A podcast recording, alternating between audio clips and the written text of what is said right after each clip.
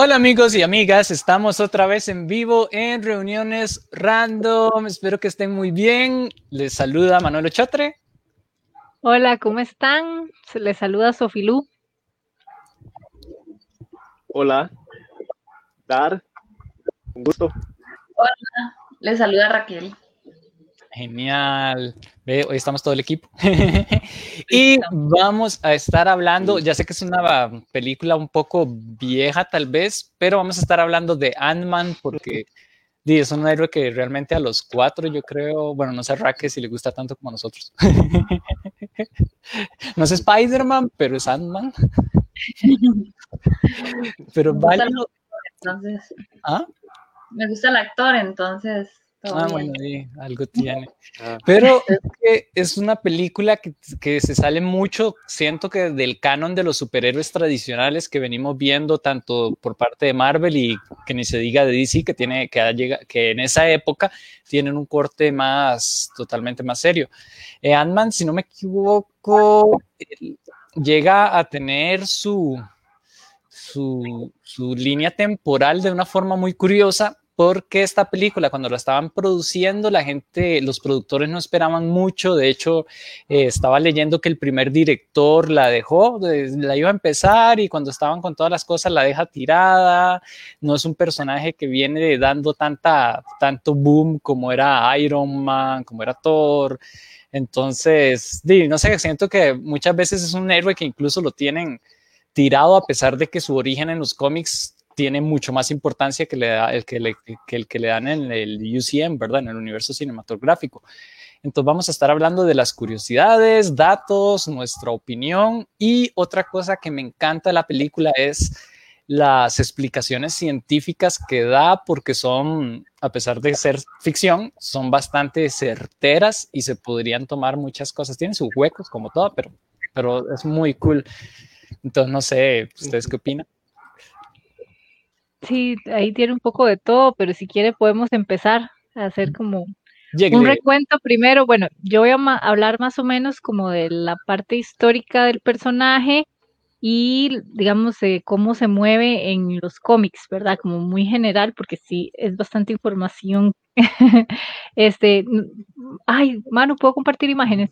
Uy, sí, cierto. Eh, ya las pongo, perdón. Sí, usted puede. Ahí nada más dice compartir. Ok. Aquí no es como son. Soy yo el que las tengo que agregar aquí una vez que los pone. Ok, ahí está. Bueno, eh, este personaje fue creado por Stan Lee, Larry Lever y Jack Kirby. La eh, su primera aparición fue en el número 27, eh, The Tales to Astonish, que es esta que están viendo en pantalla, que es de enero de 1962. El personaje era originalmente el sobrenombre del superhéroe científico brillante Han Ping, después de haber inventado una sustancia que puede hacer que las personas cambien de tamaño. Pero luego Scott Lang y Eric O'Grady eh, también tomaron el manto después de que, la eh, que el original cambió su identidad como superhéroe por la que, por la que tomó varios eh, sobrenombres. Varios personajes han asumido este, el nombre de Ant-Man con el pasar de los años y la mayoría de estos personajes han sido miembros de los Vengadores. Em, bueno, el primero que toma este manto, o el, bueno, el creador del personaje, por así decirlo, es eh, Henry Pym, em, o el, el, doctor Henry Hank Pym, experto en biofísica y miembro del Centro de Operaciones de Seguridad, que se decidió convertirse en un superhéroe después de la muerte de su primera esposa, María Trovalla, eh, quien, quien, había sido disidente política en su natal Hungría, eh, enamorada de él y creyendo que su ciudadanía estadounidense la protegería, eh, se casó con Hank, pero y poco después viajó con él a Hungría para comenzar una nueva vida juntos. Pero este, confrontaron con agentes corruptos de la policía secreta. Hank quedó inconsciente y su esposa fue asesinada. Entonces, muy triste él, decidió este, hacer todo lo posible en el futuro para luchar contra la injusticia. Eh, después de descubrir la sustancia química para que él llamó partículas PIM, eh, esto hizo que eh, permitía al usuario modificar su tamaño y se armó con un casco con el cual podía controlar también a las hormigas y también toda la protección para poder cambiar de tamaño. Em, tratando este, todo este experimento, conoció a Janet Van Dyke, eh, quien se convirtió en su compañera, la avispa, y ayudó a vengar la muerte de su padre también, que, ella también tuvo la pérdida de su padre, científico Vernon Van Dyke, asesinado por un, alienígena desatado por uno de sus experimentos. Entonces eh, ellos se convirtieron en miembros fundadores de los Vengadores, luchando contra enemigos recurrentes eh, que aparecen en los distintos cómics. Em, se dice que, que en, la, en la saga toda esta de los cómics eh, tienen otros sobrenombres, el hombre hormiga como Gigant Man, Goliath, Yellow Jacket y Avispa también. Em, bueno, después está Scott Lang, que es el que, bueno, nosotros conocemos más cercano, digamos, más de cerca, que fue un ladrón que se convirtió en Ant-Man después de robar el traje eh, para salvar a su hija Cassie o Cassandra, que es el nombre completo, de una, afección cardíaca. Em, parte después de esto, él empieza más bien no a trabajar como criminal, sino como, como el hombre hormiga y ayuda a, Hank en, digamos, en su, su decisión de salvar el mundo. Este se convirtió en aliado eh, de los Cuatro Fantásticos y después ya se, convirtió por completo en uno de los Vengadores. Este, luego, bueno, hay un poco de series en los de él aparece con los distintos cómics, ¿verdad?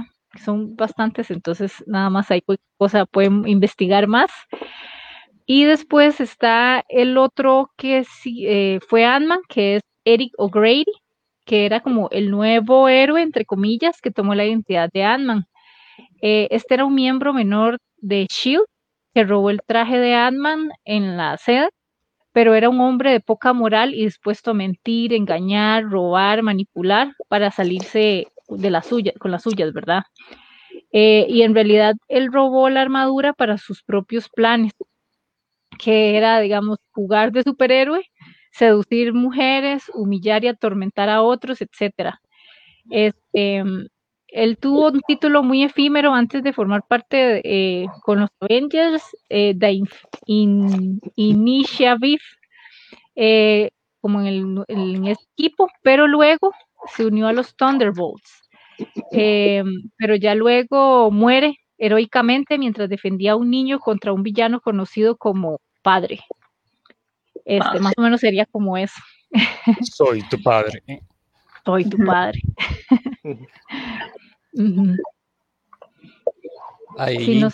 no, sé si alguien quiere comentar algo más. Sí, a mí me gustaría. bueno, tal vez recordar. ¡Dar! ¡No! ¡No! ¡Ay, no puede ser! Otra vez se desconectó. No sé que se fue la luz, sino que se fue entre internet. Bueno, mientras él vuelve, Sofi, tal vez si le manda un mensaje por WhatsApp. Ah, eso no, parece que ya se está conectando. Ok. Disculpen los inconvenientes que hay en hacer RIP. y no, y el internet que hay días en que se pone este, está de cabeza. Incómodo. ya. Dar, ¿te escuchamos? Ah, ya, creo que sí. Ah, yo, no lo escucho, pero no sé si es que soy yo. Yo no lo escucho. Tampoco lo escucho. Escuché que dijo no, hable. Ahora. Sí, ya. Ahora sí, ya. Ahora. Ah. Perfecto. Ah, no, que le decía que, Sofi, que, que Atman roba esta, esta armadura a, ¿verdad? a este doctor, porque la doctora de su hija la secuestraron, entonces tenía como un, un buen objetivo, digamos, en el fondo. No, era. Este ¿Se te está trabando? Eso era lo que él quería, fondo, salvar a su hija. Ok. Ah, sí, incluso aquí, Mm. No, no, si quiere continuar. es que se le traba un poco. O continúa sí, hablando. es extraño. Está, bueno, ahí tal vez voy a cerrar aquí algunas cosas por si es el de aquí que me acabo de dar cuenta que tengo varias ventanas abiertas. ah, bueno, otra cosa curiosa de este Ant-Man es, bueno, en los cómics. algunos detalles. Sí, sí, sí, dale mientras tanto. Dale.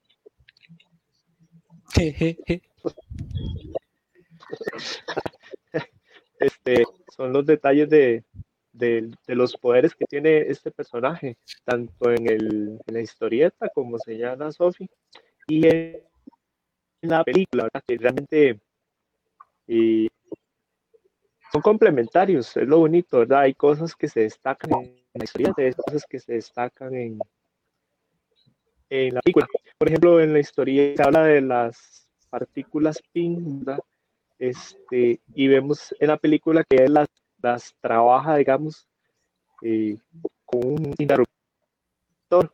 En cambio, aquí él tiene la capacidad mental de lograr utilizarlas en cualquier momento, digamos, psíquicamente, tal vez podríamos decir. Que esta es una de las grandes habilidades que tiene el personaje, además de meterse en problemas, ¿verdad? Que esto es siempre recurrente en él. Además, parecen que los tres personajes principales, eh, esta es su característica, han tenido una gran pérdida, ¿verdad? Este, ya sea de sus esposos o esposas, eh, de su libertad, de sus hijos y demás. Y eso es lo que lleva a Janet, por ejemplo, a, a sugerir el nombre de, de los Vengadores. Ella es la que coloca este nombre de, de superhéroes. Claro, uno entendería que, que tomar venganza es porque algo pasó antes. No le llamó los justicieros, por ejemplo. Los llamó los que toman venganza, los vengadores. Pues es porque algo ha pasado. Pero bueno, este, dentro de las cosas más destacadas, el personaje de especialista en judo. Eso es algo interesantísimo. Es un especialista en judo y él eh, nunca pierde la fuerza, digamos, cuando se reduce de tamaño, él mantiene su fuerza de ser humano normal, digamos. Entonces eso lo convierte en, en a escala súper poderoso, ¿verdad? algo así como lo que nos imaginábamos como el Chapulín Colorado cuando se reducía de tamaño con las pastillas de chiquitolina. Este, tenía fuerza, ¿verdad? Y además también tenía la particularidad de que se podía hacer gigante. Alcanzaba hasta 30 metros, es lo que se señala ahí. Y podía levantar pesos así como de 100 toneladas, es como el máximo que, que por ahí se, se señala. Otra de sus super habilidades del personaje están en que el casco que él utiliza le proporciona comunicación con las demás hormigas. Y, pero él es la hormiga este, reina, digámoslo así, porque él las puede gobernar, les puede dar instrucciones, no solamente que dialogan, digamos, sino que es para darle instrucciones. Pero además también puede comunicarse con otros, con otros insectos, no solamente con hormigas. Y esto es interesante porque yo recuerdo que, no sé, hace que 10 años tal vez, este, se hablaba de cómo este, si los insectos hicieran una revolución, ¿verdad? Y nos atacaran, pues en todas nos exterminarían, ¿verdad? Por suerte que ellos no tienen esta conciencia de que son el reino animal más grande posiblemente que existe y que inclusive dependemos de ellos, ¿verdad? Como ecosistema. Entonces, bueno, esas son cosas interesantes. Pero bueno, ya para finalizar, con respecto a los superpoderes de, de personaje, el más destacado de todos es la habilidad mental que él tiene. Parece ser que, este, además de que es eh, bastante inteligente, él se encarga de, de redes, ¿verdad? De computación. Además de ser bastante inteligente, tiene este, una capacidad que diríamos como de medium, ¿verdad? Que esto se lo explotan bastante en las películas porque hay una, un tipo de comunicación de otra dimensión hacia esta a través de Atman. Atman funciona como un receptor de señales de otras eh, dimensiones espacio-temporales, que se va a convertir en algo muy importante, ¿verdad? Para este, ayer, la batalla del infinito. Todo lo intuíamos, ¿verdad? Cuando fuimos a ver las películas y finalizó con esto. Vimos la película y dijimos, ah, claro, el estar en otra dimensión y que reciba mensajes donde no hay tiempo y el, y el espacio es distinto, bueno, o el tiempo y el espacio son diferentes, de fijo esto va a tener algo con Thanos. Entonces, este, bueno, esta es una de las habilidades que él maneja, ¿verdad? Que es como un receptor de señales o de mensajes psíquicos. Interesante del personaje, ¿verdad?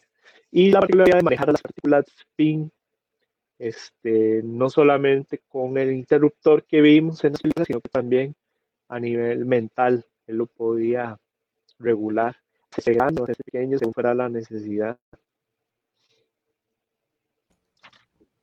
Claro, ahí como parte de las curiosidades que estás diciendo, me, dio curiosidad cuando dijiste controlar los insectos, no solo las hormigas.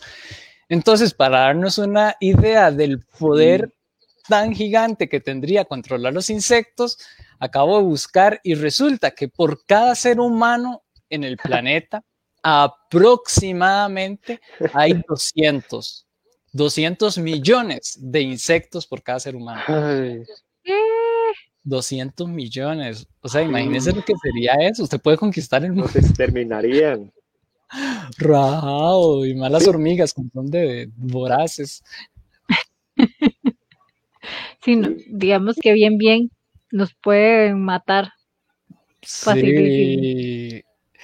No, y, y eso que mencionabas de la habilidad de los personajes de meterse en problemas en los cómics, Hank Pym era un, su historia es bastante oscura, por eso él, a pesar de que Hank Pym fue el que fue el primer Vengador, el primero en ser Vengadores, ¿verdad? Que eh, originario, y no fue Scott Lang, eh, no lo quisieron poner a él porque él en los cómics era alcohólico, que ya lo podemos ver en Iron Man, ahí no habría problema, pero él también tenía un historial fuerte de agresión psicológica, física y verbal contra la esposa, eh, tiene un camino de redención medio retorcido, en realidad eh, los cómics, él era como el más retorcido de todos, entonces prefirieron dejarlo como no tocar mucho su historia porque lo hubieran tenido que cambiar y sabemos que a los fans les, no les gusta mucho que se cambien tanta cosa, a pesar de que pueden cambiar un poquito. Y empezar con Scott, que es más el típico Robin Hood que intentó hackear el sistema para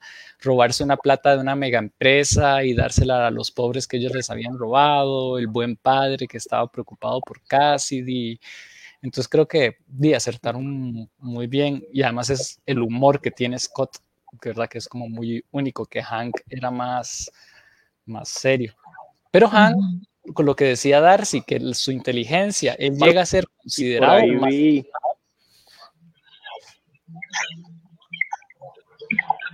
ah, ok, ok. Llega a ser considerado el mayor científico del planeta Tierra y casi que del universo Marvel. Llega a hacerse tan grande en los cómics que es capaz de ver a los Eternals, que son como una figura interdimensional, toda omnipotente potente, que es lo que decía Dar, ¿verdad? El papel de ellos como medium. Entonces el Eterno le, dice, le da el título del científico supremo, así como Doctor Strange es el mago supremo, por decirlo así, él es el equivalente en científico, Hank.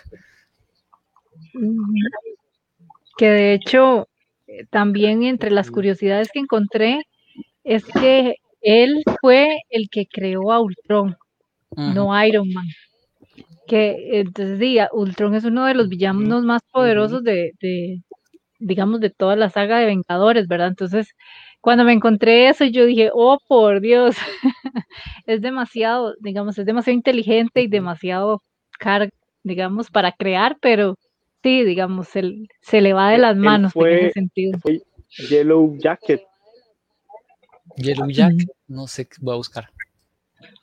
Bueno, en la película vemos a Yellow Jacket, que es el villano, ¿verdad? Mano. Que es el de la. Sí, el de. pero en la historieta. Dan, eh, este Danny Ah, ajá, ya, ya me acordé. ¿Sabes una cosa que a mí me llama mucho la atención de esta historia? Que creo que en algunos otros superhéroes sale. Es la, la, el punto cuántico que se mete en la historia. El hecho de, bueno, cuando empequeñez y que llega. Entonces, el hecho de que se juegue con eso, porque uno ve las tomas, digamos, en la película, donde se ve ya incluso más pequeño que como una bacteria o algo así, ¿verdad? Un virus, ¿verdad? Entonces, ese juego como de pasar a la otra realidad me llama mucho la atención y me llama la atención que es algo que se ha como más o menos metido un poco en, las diferentes películas de, de, Marvel. Ahí está Yellow Jacket. Sí, ahí está. Ah, sí. Sí, que ese es un punto muy importante que también quería tocar eh, sobre la, el uso de la ciencia, la ciencia cuántica, la física cuántica, que en este momento, di, pesar de que es como está en auge, todavía la gente no sabe mucho de física cuántica y todavía son temas a veces como, ay, no, es que eso es como muy volado y cosas aquí, aquí como que nos están ayudando a, verla más tangible.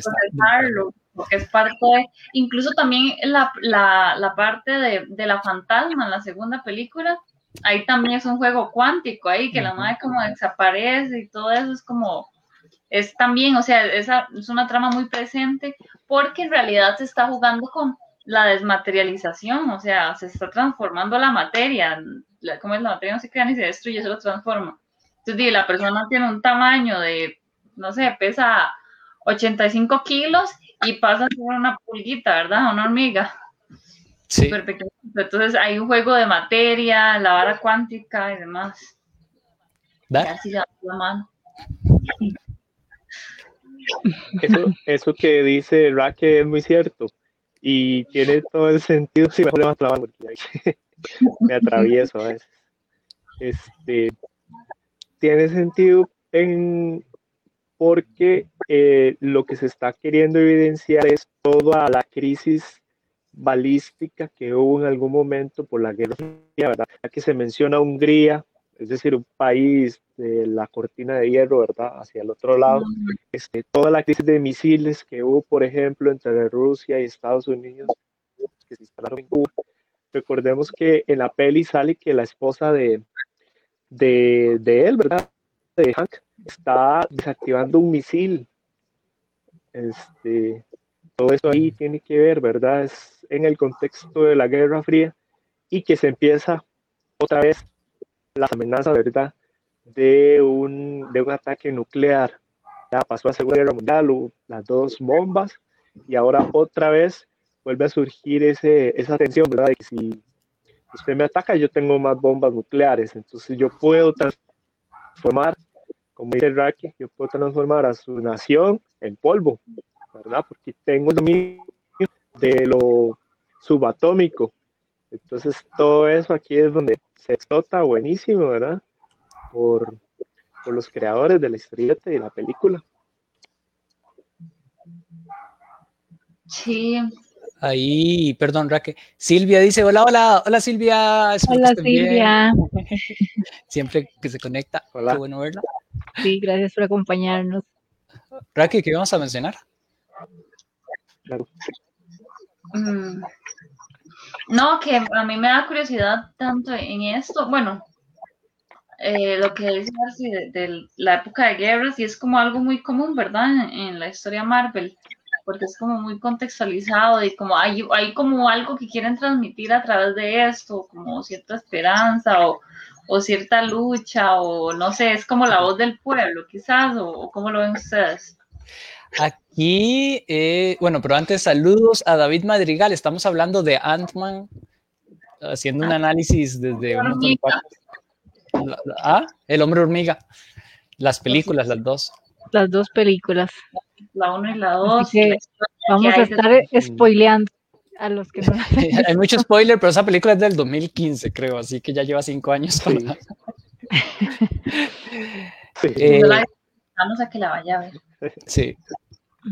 Ahora que eso que mencionas, hay que recordar que los cómics eh, nacen en un contexto de la Segunda Guerra Mundial, si no me equivoco, hechos para varias cosas, ¿verdad? recordemos el Capitán América peleando contra Hitler, el típico Superman pegándole también un puñetazo a Hitler, creo, como Estados Unidos salvando al mundo y destruyendo a los malos, que en ese momento era bastante evidente, ¿verdad? Los, los nazis poniéndolos a ellos como, como el mayor mal. Entonces creo que los cómics de, de esas épocas han tenido un corte bastante político hasta cierto punto a veces proselitista del militar y de incentivar a la gente que su país es bueno y de incentivarlos a, a, meterse y a reclutarse en, el, en la zona militar. Entonces no es raro que también haya utilizado estas cosas para decir, mira, si ustedes tienen bombas, pero nosotros tenemos algo más fuerte que ustedes ni siquiera van a ver qué es, en este caso, el soldado del tamaño atómico, hormiga. Sí, interesante. No sé si quieren que me meta un poquito en la parte de musical. Jonathan, pura vida, todo bien. Sí, Ra, que hablemos de la música. Háblanos de la música de la película, que es súper interesante. Vamos a hablar un poquito del soundtrack. Este, como comentaba hace un rato Manuel, al principio esta película no, no se le tenía mucha fe, eh, que incluso el, el director abandonó el proyecto. Entonces pasó como cierta situación, igual desde la parte musical, estaba el compositor inicial, era Price, creo, que se pronuncia, y el que llegó a sustituirlo fue este hombre que estamos viendo en pantalla, Christoph Beck, que como ven atrás es, es el compositor de la famosa música de Frozen que todos los niños aman. Libre soy. Sí, bueno, bueno, ahí dice Frozen 2, así que no sé cuál sería. por acá. Frozen, decía Frozen, Frozen. Bueno, entonces ah, el, disco, el disco, o sea, en, en la época que fue lanzado Ant-Man, todavía se manejaba bastante, bueno, los álbumes eh, físicos y bueno, por supuesto, álbum digital y, se sacó en el 2015 su álbum. Sin embargo, no salió una canción adicional que es Play Song del grupo The Cure. Está esa canción en la película y, no, no viene en el soundtrack. No sé por qué. Pero bueno, es un dato extraño.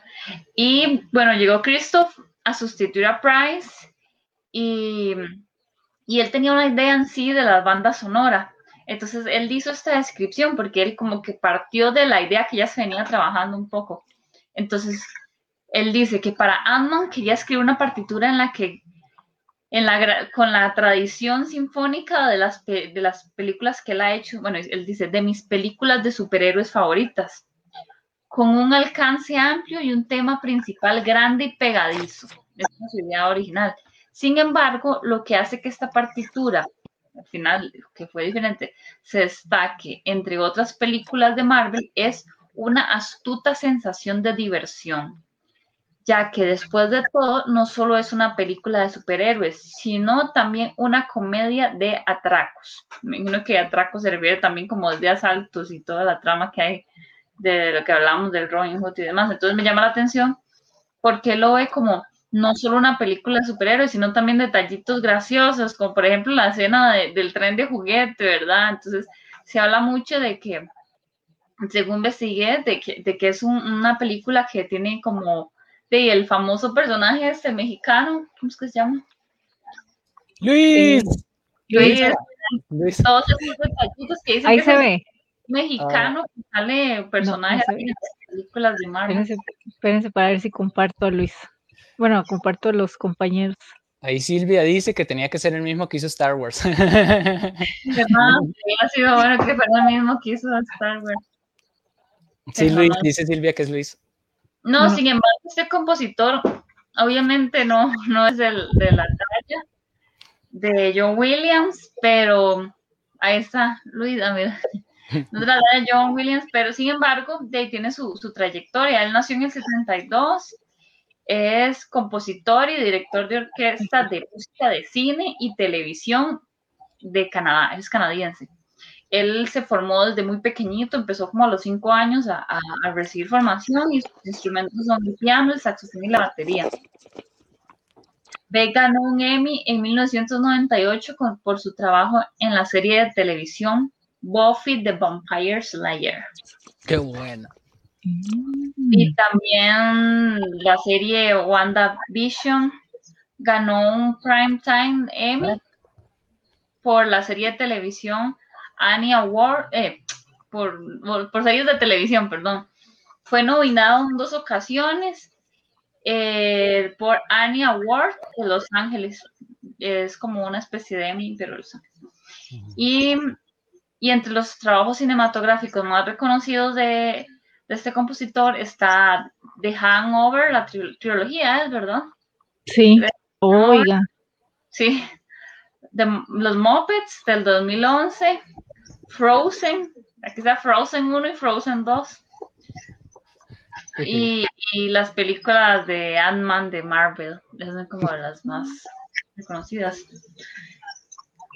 Ah, dice que hubiera sido interesante una versión de él para la película. Me imagino que ellos Ah, de, Luis. De Luis. De Luis. Hacer la película de Luis. El universo cinematográfico narrado por Luis. No, y lo importante de Luis es eso, que, que uh. por ahí que el, mexicano de, que sale en, en, en, el, en, la trama de Marvel, no sé si hay otro latino, pero pareciera que es el primero, entonces está interesante, lo ponen ahí muy hablantín. Pero bueno, por ahí van mis datos curiosos. La música de es interesante, la, empieza como con misteriosa al inicio y demás, pero sin embargo no es una música súper sobresaliente, digamos, en comparación con otros soundtracks. Sin embargo, es buena música, es un buen compositor y, y, es un buen trabajo porque incluso este es un, compositor destacado con ganador de premios y demás. Entonces por ahí va un poquito para que conozcan la parte del soundtrack. Súper interesante. De hecho, qué bueno, él, él, también hizo la de WandaVision. Y WandaVision, la música se las trae porque, bueno, no estamos hablando de WandaVision, pero paréntesis, porque tienen que tocar primero, en el primer y segundo capítulo, la época de los 50, en el tercero y cuarto, no, en el tercero los 60 y 70, en el cuarto toca los 80, en el quinto tocan los 90 y el 2000, entonces tienen que ir como evolucionando en eso. Creo que fue muy grande. Sí. Interesante. Oye, sí decía Raque de, que es una película, en realidad ahí estaba leyendo que hay unos, unos críticos de cine que dicen, muy bien, la verdad esta película no la puede posicionar tanto en película de superhéroes, atípica, pero de superhéroes, y en, película de robos, no me acuerdo el género que se llamaba, pero tipo los... los eh, ah, Sí, tipo, exacto, tipo la gran estafa, los 11, 11, 11, no sé cómo se llamaba. Eh, Ocean Eleven. De Ocean, Eleven, sí, todas esas, es como una biología, son dos o tres de una. Sí. es que son como dos o tres y después hay una versión que es este las, las mujeres, digámoslo así, versión femenina, digámoslo así. Pero yo creo que la comedia que saca, bueno, no sé, habrá que verla, bueno, yo la vi en español, habrá que ver en el idioma original si es que es más graciosa, pero yo siento que es cómica y demás, pero también tiene un trasfondo ahí, ¿verdad? No, no, no la veo que caiga como super comedia, jajaja, ¿eh? O sea, es como, igual trae, yo veo que casi siempre traen trasfondo igual gracioso, algún tipo de broma general, pero como que sí trae un poquito más de lo normal, pero no siento al otro extremo, como lo digo, no sé si alguno de Manuel, que más bilingüe aquí, si la vio en inglés, y será que en inglés tiene más broma, pero me llama la atención que la digan que es una trama muy graciosa, me llama la atención que, que lo comenten así. Es que es comparada con otros superhéroes, ¿verdad? Digamos, Marvel, estamos acostumbrados a que Marvel es como más ameno, más gracioso, más para todo público, family friendly y más, y sí como con más humor que DC, ¿verdad? Si podemos ver Batman y Superman de Snyder, son como muy serias, incluso ustedes como tensas. En cambio, este es un héroe que está constante, incluso es un héroe medio torpe, medio chafa, como si cualquiera de nosotros fuera un, de repente tuviéramos ese poder, pero con más habilidades, obviamente, súper experto. Pero más tiene habilidades de, de, eso, de robo y de... Sí, pero él es mucho más humorista que, que otras personas, personajes. Por ejemplo, Iron Man cae en un sarcasmo, pero no es como su el feeling de toda la película. En esta, las situaciones que pasan te ponen a reír, los comentarios que hace el personaje principal, que hace Luis, que hace el italiano, todos Después los, los, efectos que se salen un poco del, de lo común con respecto a otras películas de Marvel, por ejemplo, estas, por ejemplo, lo que son las batallas, este, en estas películas, en comparación a las otras películas, son un poco más, digamos, heroicas, pero a la vez divertidas, porque, por ejemplo, en, el, en la habitación de Cassie, ¿verdad? Que se ve eso, donde tiran el, los tucos de madera y se ve eso gigante y al final usted nada más ve el clip, ¿verdad? Donde cae todo así, ¿verdad? donde tira el tren y se ve esa cosa gigante donde va cayendo el tren y al final es, es, de juguete, ¿verdad? Entonces, eh, siento que la parte cómica es eso, ¿verdad? Que se sale un poco de lo que venimos viendo del, del, del mundo UC, eh, MCU. Entonces, este, se sale un poco de eso y tiene un poquito más de comedia, digamos, o es un poco más divertida en comparación, además de Luis, ¿verdad? Que hace esos resúmenes, entre comillas, ¿verdad? Que de resúmenes no tiene nada. Susanita, amiga Mafalda. Es como Susanita, la amiga Mafalda, ¿verdad? Que empieza y se extiende, ¿verdad? Entonces sí, se sale un poco de las películas comunes, digámoslo así, de, de Marvel y de DC, digamos, y de superhéroes en general. Sí, el hecho, como que el hecho de que se haga pequeño lo enternece y lo, lo, lo mete como en la comedia un poco, ¿verdad? Y las situaciones también, ajá, que son como, o sea, a pesar de que son situaciones tensas, eh, uno se está muriendo de risa. Porque me acuerdo también en cuando, por ejemplo, cuando están, que van a empezar a torturar a Luis con el suero de la verdad, que no es suero de la verdad, eh, es una tortura pero en realidad uno está muerto de risa con lo que está pasando. Primero la discusión entre los villanos que los podrían matar si les da la gana, entre si es suero de la verdad o no es suero de la verdad. Y segundo, Di Luis explicando dónde se encuentra Scott, Scott, ¿verdad? Dónde se encuentra Scott, que se encuentra en un lugar muy difícil emocionalmente. Y todos es como, ma, escuchamos toda esa conversación para que no llegara nada. Y el amigo que dice, si activaste la rocola, tienes que escucharla toda. Esa frase a mí me hizo demasiado gracia. Mi abuelita le encantaba la rocola, ya sabes, somos chiquillos, empieza a explicarle la rocola. O sea, hacen que las cosas tensas sean... la verdad. es una buena persona más bien porque todo lo saca. Ahí Silvia dice que comparada a los efectos y soundtrack de Ant-Man, eh, no superan las demás de Marvel, estoy de acuerdo. Es un soundtrack bueno, pero que no, no deja tanta marca como Guardianes en la Galaxia. Ajá, sí, sí, la música es bonita, pero sí es cierto. Este no es tan memorable como otras películas de Marvel es cierto. Pero sí, sí. Todavía me río yo de las cosas de Luis. ¿A ustedes les gustaría ese poder? Eh? ¿Cuál de los dos? ¿Hacerse pequeño o ser chismoso como Luis? Em, creo que mejor es hacerse pequeño. Todos los que vienen de Ant-Man Scott, sin ser científico, porque el de científico estaría muy pasado. Obvio que ese sí me gustaría, pero. Pues yo creo que yo estaría interesante. Me llama la atención. Digamos que sí. Si me darían a probar, yo creo que sí me apuntaría a ver cómo me va. Sí.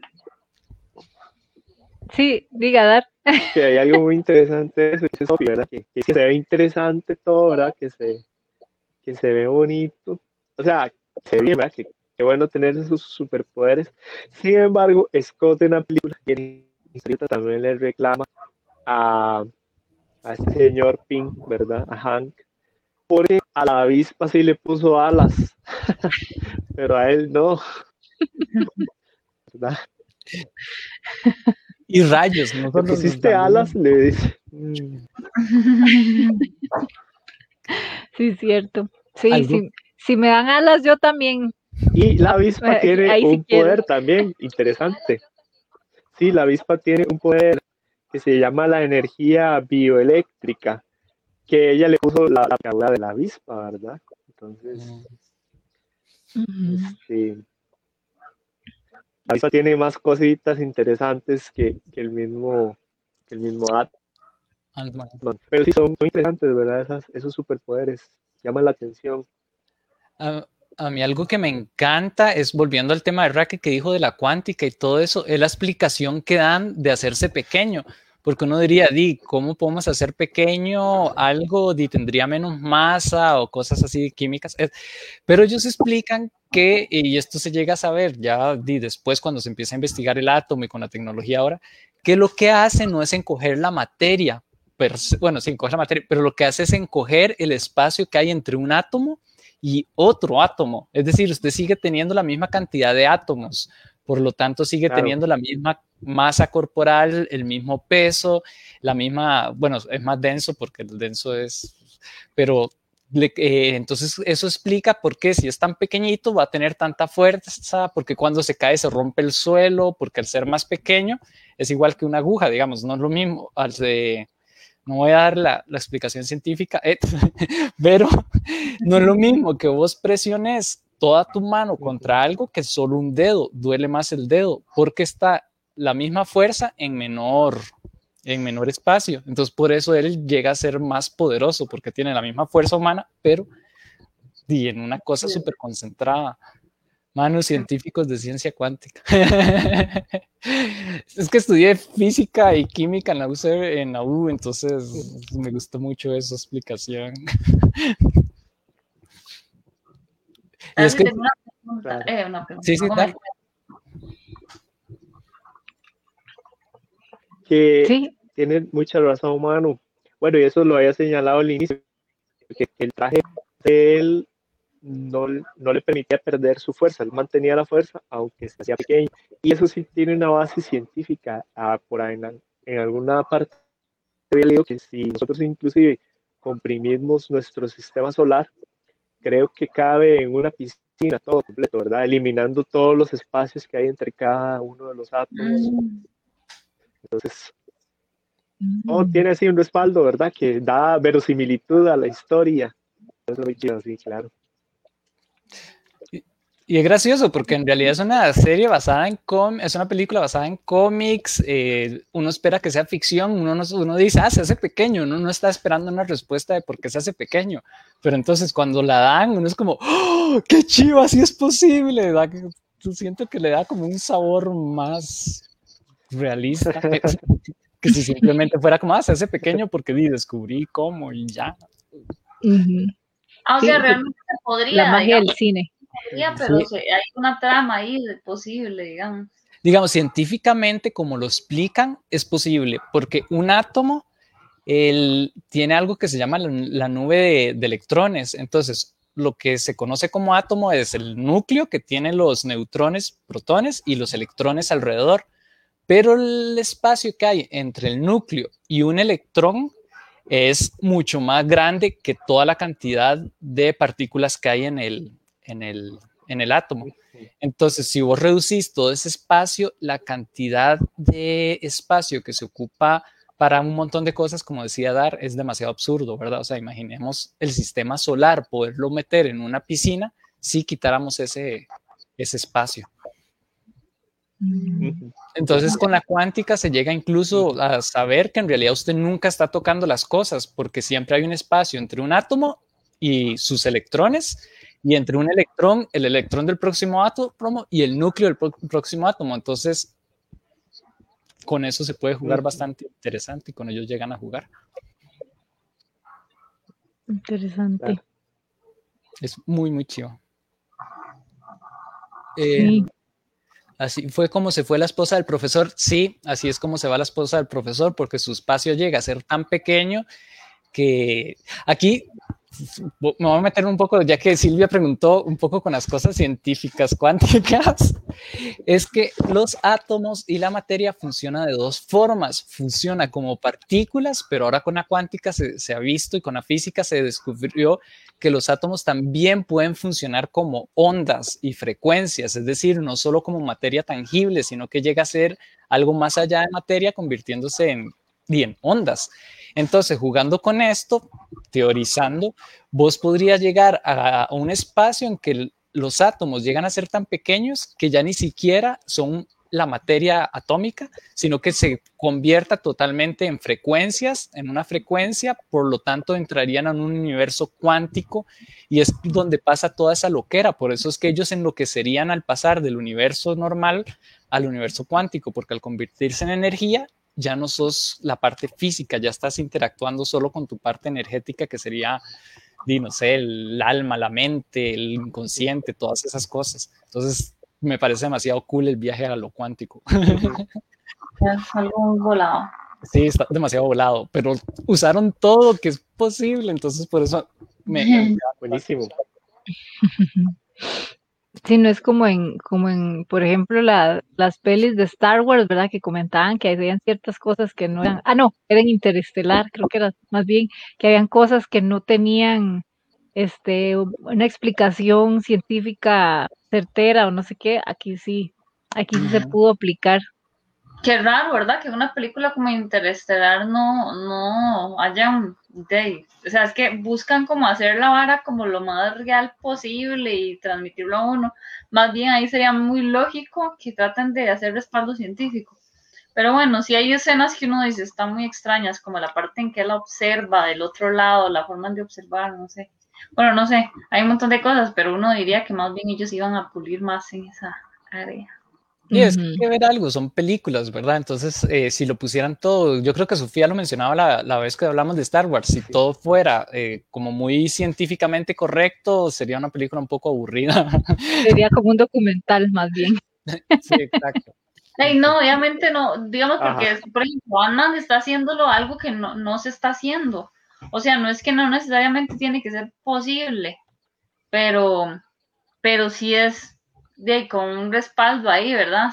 Yo lo digo por el tipo de película.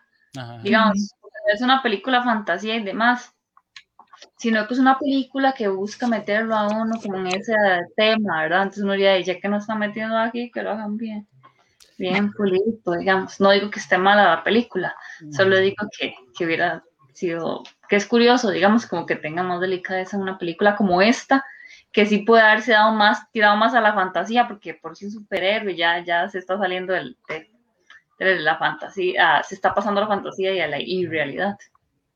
No, digamos, Interestelar son como pequeños detallitos, según entendí, que, que una vez hablábamos con Sophie, no es como que toda la película está mal científicamente, son algunos detalles ahí que se salen.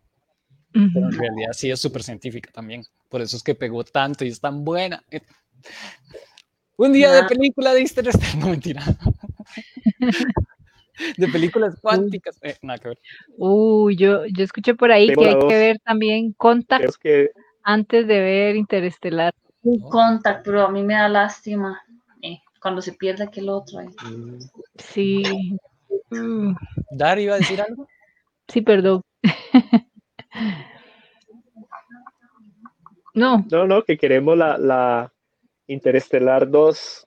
No sé por qué no han ah. hecho nada respecto a eso. De la nieta, de la nieta. Ah, no, mentira, el hombre está joven, la chiquilla. No, para ver qué pasa con la muchacha que va a buscar. Morphy. El, otro, no, no, no, la hija no, sino. Que él se va a buscar eh, a la muchacha. Él se va a buscar, a buscar a la muchacha luego. Sí, cierto que están, está Anne Hathaway con el otro, ¿verdad? Entonces ella, Anne Hathaway, que no me acuerdo cómo se llama la película, se va a buscar al otro científico que todavía daba señales como de que podría estar vivo y él regresa a la Tierra. Se despide de Morphy y después este, se vuelve a ir. Yo quiero ver en qué pasó ahí. Necesito la voz para eso. Uy, volviendo a Ant-Man. Eh, sí. no, no, no, es que no, está vinculado porque Interestelar también juega con un poco viajes en el tiempo de una manera ahí un poco rara, pero muy tuanis. Eh, recordemos que gracias al hombre, gracias a Ant-Man, a Scott, el, es que Iron Man y los Avengers en Infinity War, no, en, en Endgame, Endgame, logran descifrar el secreto de cómo viajar en, el tiempo. Entonces vemos cómo, cómo realmente Ant-Man es una película clave totalmente para todo esto y la ciencia detrás de Ant-Man es la que ayuda a vincular las cosas científicas en las demás películas. Y las otras sí son un poco más fantasiosas, tal vez Iron Man no tanto, pero las otras sí son un poco más voladas.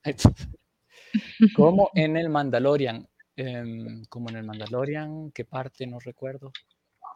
Ah, que quedó, tal vez que quedó abierto el final, no sé. Bueno. No sé, pero no, no me spoileen que lo estoy viendo. Uy, sí, Silvia, no te puedes spoilear cierta persona no lo ha terminado de ver. Lo lamento. Bueno, tal vez para ir cerrando, que ya. Sophie. Este, sí, eh, bueno, estas pelis, eh, tanto la 1 como la 2 me gustan mucho. Eh, digamos que, es de, como de las más divertidas que tiene para mí este universo. Este, no, no es de mis preferidos así totalmente, pero me gusta mucho el superhéroe. Y, y, no, yo espero en algún momento tal vez leer los cómics o algo así, que sí estoy investigando, y si, si tiene como pequeñas apariciones en distintos, en distintos números y con distintos héroes, entonces sí estaría interesante buscar más, más información. Claro.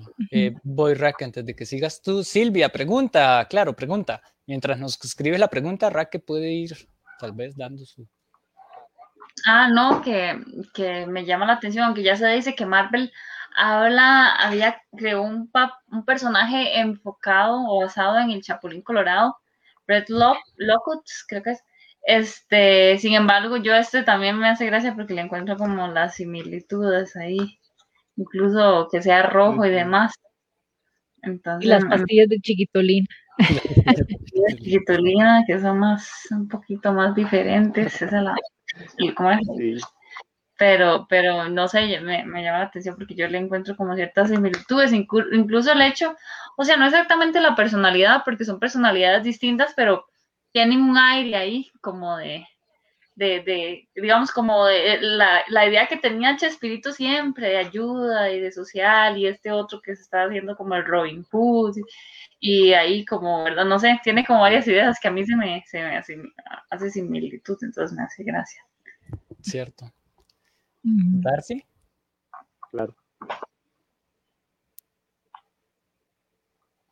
Bueno, ya para finalizar y despedirme, y eso que dice Raque también puede ser un guiño el hecho de que la banda de Luis son mexicanos, ¿verdad? Este, sí, ya lo Puede ir el asunto. Este, eh, no, y ya para finalizar, realmente esas películas a mí sí, sí me gustaron mucho por el hecho de que van a ser como un, como un desencadenante, ¿verdad? Un, son los que propician el desenlace para, por ejemplo, vencer a Thanos, ¿verdad? la final, ¿verdad? la batalla final. Eh, puede que pase muy trascendente, ¿verdad? Que el, el, superhéroe no sea tan superhéroe como los demás, pero en realidad sí les va a dar la clave, ¿verdad? Sí les va a dar la llave este, para,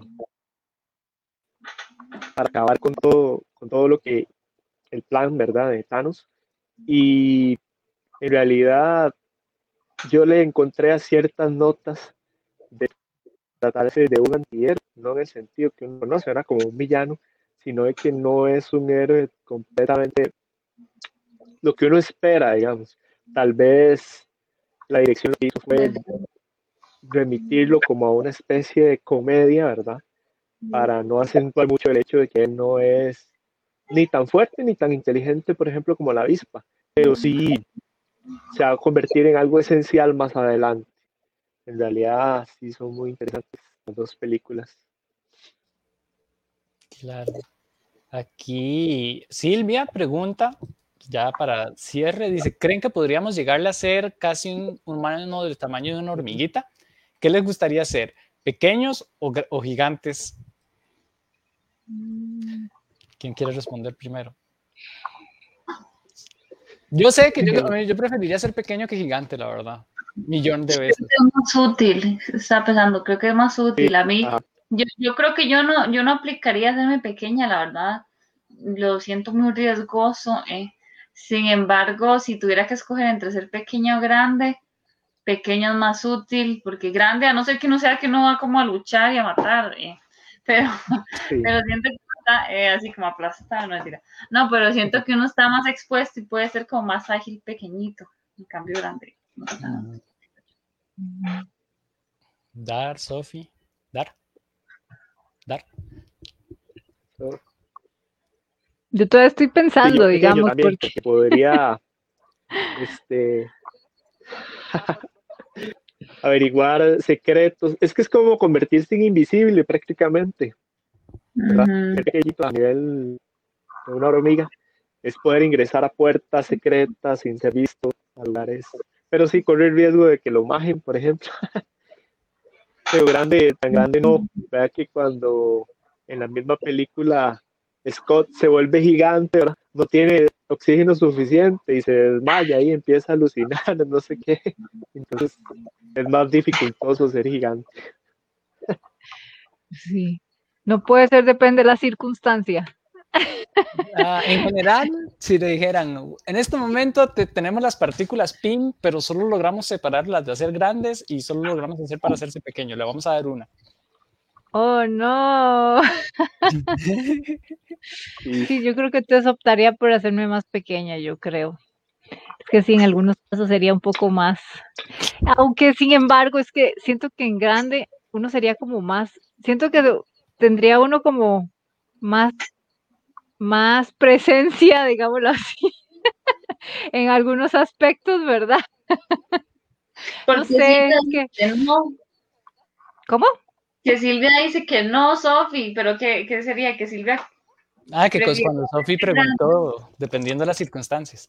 Ah, ah ya, que, que Ay, sí. Dino, yo creo que sí, me iría por chiquitita también. Yo creo que sí. Sí, porque sí, es cierto, digamos, es que tiene su, las dos tienen sus, sus pros y sus contras, pero sí, yo creo que sería un poco más cómodo y más, sí, más cómodo ser pequeño. Yo, es que me encanta el mundo en miniatura. Bueno, Sophie y Dar, que hemos, cuando fuimos a la montaña, que me vieron tomando millones de fotos a los líquenes. Sí. Y los líquenes son chiquititos y siempre he querido entrar en hormigueros, me encantan los insectos chiquititos, me encanta todo, todo, todo, todo, todo lo pequeño. Entonces yo sería demasiado feliz pudiéndome ser pequeño. Sería así como súper, me metería así en todos los hormigueros y en todas las partes del mundo para ver qué puedo encontrar. Como en el autobús mágico, que a veces sea pequeñito. Uy, sí es cierto, esa sería. Oh, qué bonito, sí es cierto. Qué chiva. Entrar al cuerpo y, todo. Claro, no ah. podría ser demasiado asesino. Eh. Vamos a hacer un virus y acabar con la humanidad. Yo pensé lo Aludiendo la presente situación, vean, muy poderoso, ¿verdad? O sea, siento que hay mucho, mucho poder. De cualquiera de las dos, pero siento más poder en lo pequeño. Porque sí, qué curioso, ¿verdad? Uno pensaría que más bien lo grande, pero ya mm. analizándolo, se queda como... Mm. Sí, al menos que te hiciera más grande que el planeta. Es muy vulnerable. Sí. Mm. Bueno, entonces muchas gracias por habernos acompañado. Hoy como Galactus, qué miedo ese mae. Uf, sí. Muchas gracias por estar aquí. Este, nos vemos la próxima. Ah, noticia, ya tenemos la agenda de los próximos tres, creo. Tres en vivo. Que va a ser el próximo es de hoy en 15 eh, Silvia, veo que mandaste algo, pero este programa no lo detecta. Supongo que es un emoticon. Entonces, el próximo en vivo va a ser de Loki, porque ya estamos, ya vamos a estar, ya estamos a tres semanas, creo, del estreno de Loki. Entonces, en esa semana vamos a estar a una semana del estreno de Loki. Vamos a hablar del universo de Thor. Bueno, no del universo, del mundo de Thor, de Thor y sus. De Thor y Loki. gracias, Sofía. Y después vamos a hablar de... ¿Cuál era? No, no, sí, yo me acuerdo, pero solo por si acaso no es ese, pero estoy muy emocionado, Sofi, ¿cuál era? Lo dice usted. Espérese, porque ya se me olvidó también. Ah, no, Dar, ¿usted sí se acuerda? Recuerdo el tercero que vamos a Es lo de steampunk. El vampirismo. Sí, pero no me acuerdo si era steampunk o Mad Max. Creo que es de Mad Max. Espérese para confirmar porque se me olvidó. Yo estoy casi seguro que es Mad Max, pero no sé. Creo que sí. Sí, de Mad Max, perdón. Vamos a hablar de la trilogía, cuatrilogía de Mad Max. Y ahí vamos a entrar después con las subculturas de los subgéneros de la ciencia ficción, que es lo que Raque dijo. Steampunk, cyberpunk, eh, diesel punk, medieval punk, etcétera punk. y pues apocalipsis y todas esas cosas. Entonces, pues apocalipsis punk. Entonces, Rocky. eso sería. Muchas gracias. Recuerden seguirnos en Twitch de Rincón Random, twitch.tv slash Rincón Random. Ahí estamos haciendo streams de videojuegos. Vamos a entrar en una racha de Overwatch otra vez porque hay un evento muy chivo. Evento de aniversario del juego. Sí. Estamos probando Valorant, eh, League of Legends a veces. Minecraft lo tenemos un poco tirado. Pero hay que retomarlo. Y vamos a estar dando Rincón Random junto con el Centro de Psicología, Humanismo y Cultura. Vamos a estar dando eh, eh, Manuel Ochotre eh, va a ser el profesor de un curso de fotografía como el arte de la introspección y la expresión del ser. Entonces va a ser como fotografía, con meditación y con introspección y cosas así. Eh, más información pueden escribir al Rincón Random o al Centro de Cultura, Psicología y Humanidades, al revés, Psicología, Humanismo y Cultura. Nos pueden escribir para más detalles. Ese va a ser un curso. Entonces, es una de las sorpresas que les teníamos. y ya. Chao. Está bien. Chao, buenas noches. Feliz noche.